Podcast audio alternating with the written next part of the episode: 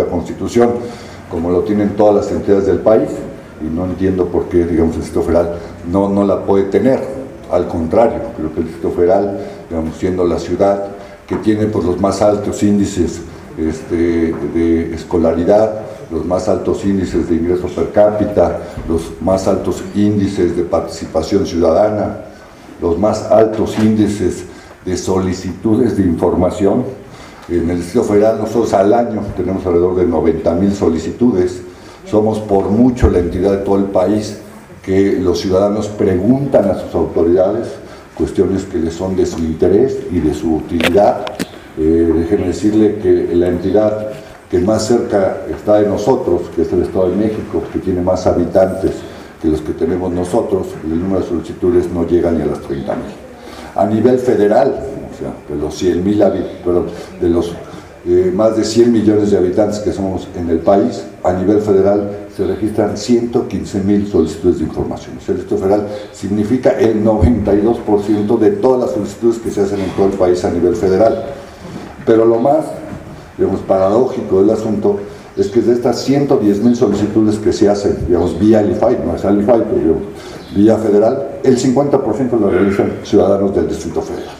Digamos, somos una ciudadanía y qué bueno, muy participativa, muy atenta, y esto hay que seguirlo estimulando, qué bueno que hoy la Asamblea Legislativa está revisando la ley de participación ciudadana, somos la única entidad que tiene una ley en la materia, a nivel federal obviamente no la hay, está la idea de una fracción de impulsarla, ojalá digamos así sea, porque esto finalmente lo que hace pues es fortalecer la, vida democrática y sobre todo también pues, fortalecer los mecanismos para que los ciudadanos participemos y esta participación se vea reflejada pues, en un mejor uso de los recursos públicos eh, que todos aportamos de alguna manera al erario tanto federal como local.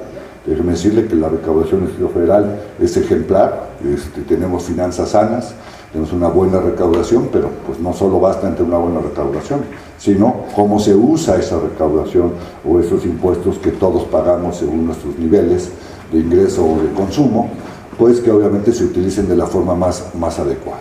Y para eso es muy importante, pues obviamente, pues que los ciudadanos participen en sus diversas modalidades, los comités vecinales, haciendo visitas a los portales de internet de las diversas dependencias, en este caso de la delegación, haciendo solicitudes de información y, digamos, una participación informada siempre será una mejor participación en términos de calidad.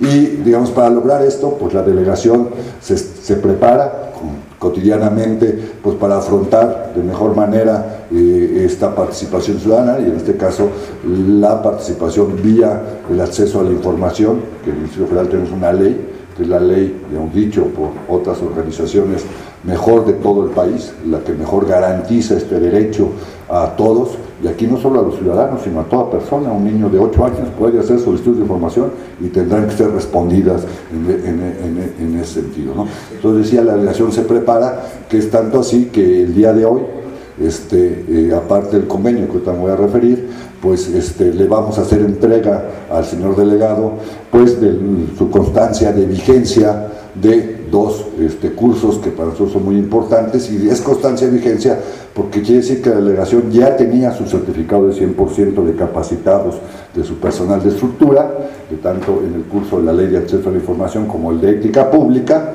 pero hoy, digamos, como todo, pues, ha habido renovación, entra nuevo personal, etcétera, etcétera, y ese personal, la delegación nos ha hecho ya las constancias de que todo ese personal, digamos, está eh, capacitado en estas, dos, en estas dos materias, y por eso le voy a pedir a mi compañero el comisionado Alejandro Torres pueda hacer entrega tanto de la constancia de la ley de acceso como del curso de ética pública al señor delegado, porque hay que reconocer este, este esfuerzo que ha hecho la delegación.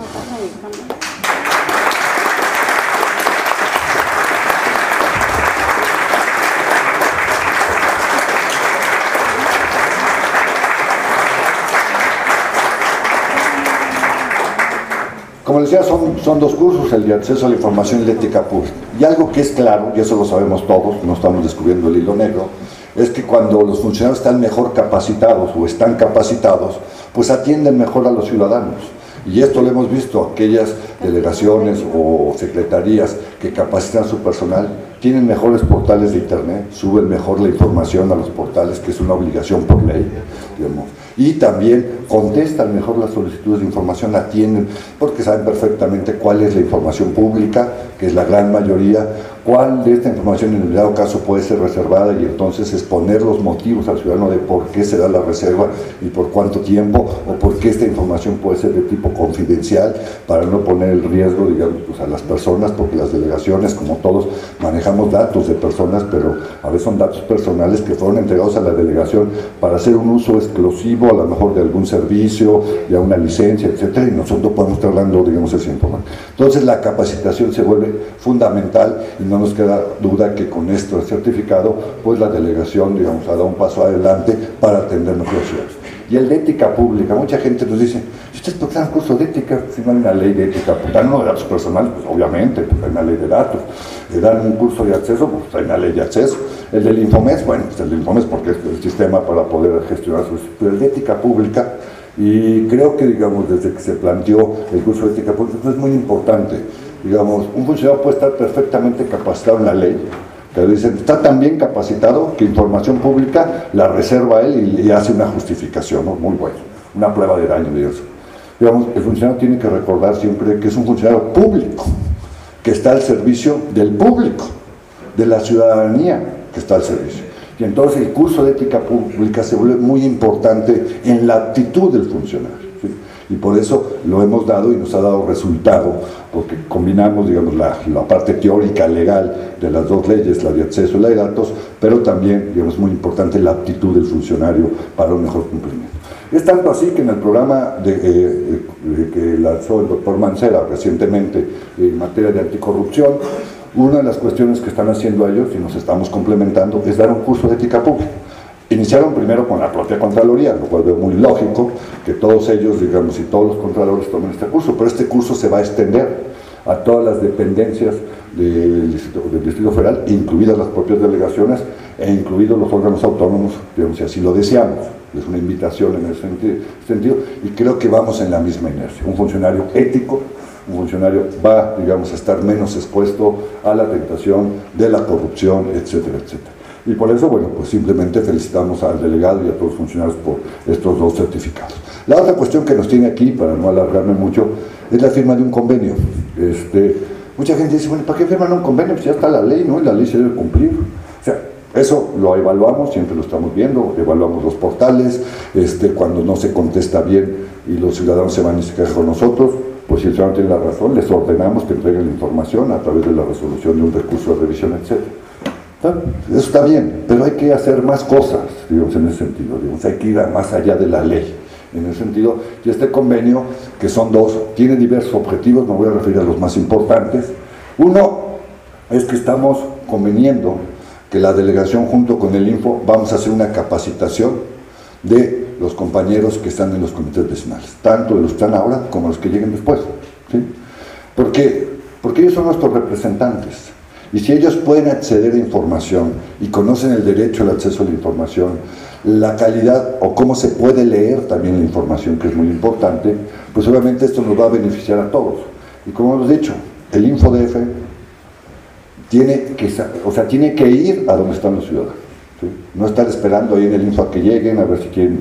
Entonces, estamos con las delegaciones, que es la primera instancia de gobierno que tienen ciudadanos la más importante, digamos, a la que recurre inicialmente, no porque no haya alumbrado o que la calle tal, tal, es con los delegados, o que una licencia, etcétera, etcétera. Entonces, si tenemos a nuestros comités vecinales bien capacitados, pues nos van a poder representar mucho mejor.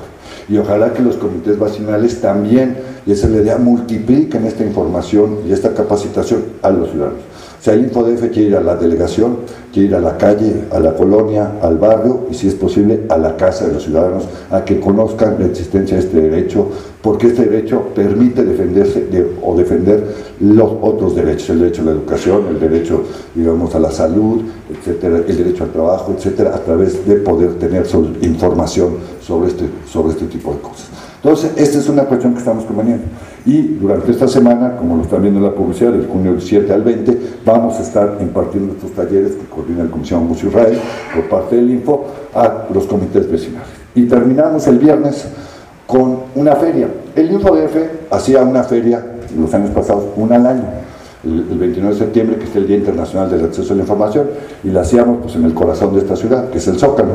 Ahí, el año pasado, metimos a 60 mil este, ciudadanos que fueron, se enteraron que existe este derecho, hay este, dependencias que ponen sus stands y que cómo funciona el alcoholímetro, que cómo funcionan eh, los exámenes que hace la Secretaría de Salud, etcétera. Mucha información que es muy buena para los ciudadanos para que conozcan, acércate a tu gobierno en ese sentido y fue muy exitosa. Bueno, tomemos a la Sonora Dinamita que nos ayudó a meter 60 mil personas ahí, digamos, al, zócalo, al Zócalo de. Esto lo vamos a hacer este año también. Pero la innovación, la, innovación de este pleno es que, bueno, pues no todo el mundo puede ir al Zócalo o, en un solo día. Entonces nos llevamos la feria a las delegaciones.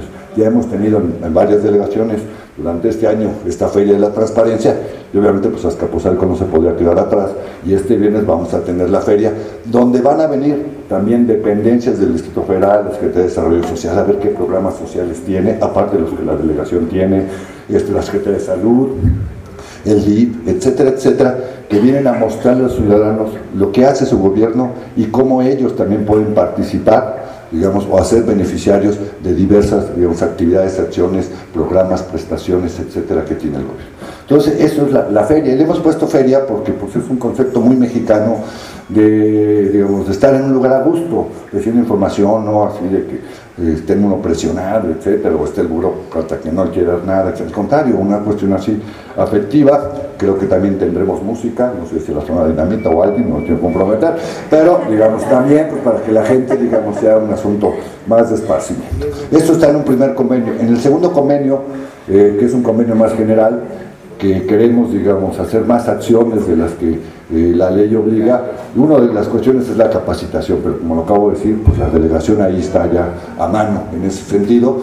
Pero queremos, digamos, este, pues también implementar algunas otras cosas que a lo mejor en el portal de, la delegación, aparte de las obligaciones que la ley marca, podamos abrir un portal específico sobre alguna cuestión que sea de más interés para los ciudadanos, etcétera.